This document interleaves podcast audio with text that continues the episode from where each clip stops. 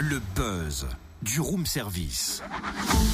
Coup de projecteur sur un talent, un événement, une personnalité de Bourgogne-Franche-Comté. Ah mince Bah quoi Ah, Je viens de me tâcher là en prenant le petit déj. Oh, ma belle chemise. Bon bah tant pis, ça me fait une médaille. C'est bien la seule que tu peux décrocher. Eh oh Toi en tout cas, t'auras pas la médaille de la gentillesse, loin de là, hein Oh, ça va, ça va, c'était pour blaguer. Et puis finalement, elle tombe à pic ta médaille. Hein. Elle est raccord avec le buzz. Ouais, c'est pas faux. Ce matin, on va rencontrer un ado hors du commun dans le Haut-Jura. Il a seulement 15 ans.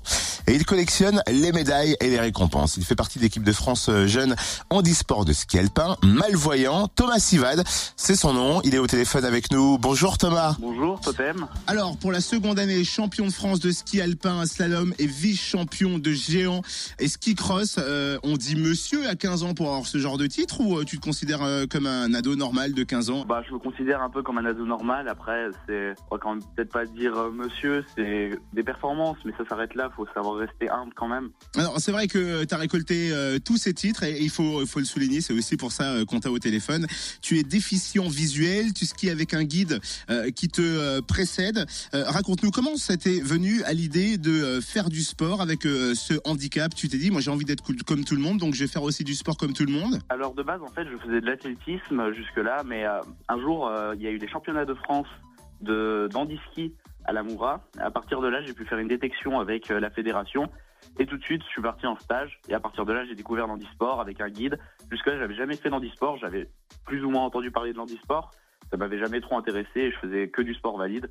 Le ski, c'était surtout pour le loisir et c'est à partir de là, ça, c'était l'événement déclencheur pour la compétition et l'handiski. Comment est-ce qu'on passe du sport amateur au niveau professionnel avec des titres? Ça demande combien d'heures d'entraînement? Alors, ben, cette année, pendant l'hiver, c'était environ 4 à 5 entraînements sur les skis. L'été, sur le physique, on est à même, euh, même dose d'entraînement. Donc, à chaque fois, c'est surtout sur des demi-journées. Donc, pour ça, eh ben, je suis à la section euh, du euh, lycée Victor Bérard en ski, qui me permet de m'entraîner deux fois par semaine. Après, euh, je suis invité sur les entraînements du comité, plus les entraînements au club. Pour atteindre ce niveau, on va dire, il faut vraiment beaucoup de motivation. Il faut tenir le coup physiquement, il faut euh, tenir le coup mentalement aussi, parce que c'est grande dose de stress à chaque fois qu'on se retrouve en haut des pistes.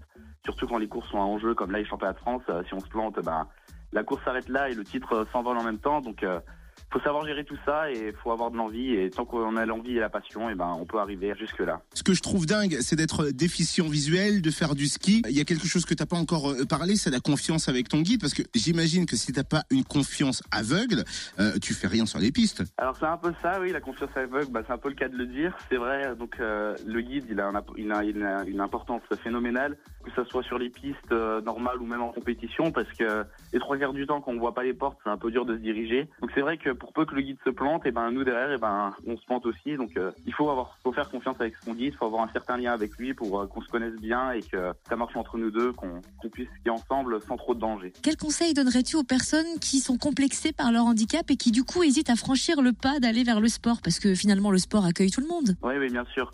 Bah, le seul truc, faut oser. faut aller découvrir, faut aller sur des euh, réunions. Donc, nous, par exemple, dès venir au, ski club Lison pour le ski, enfin, aller dans les clubs handisport, commencer à découvrir le sport.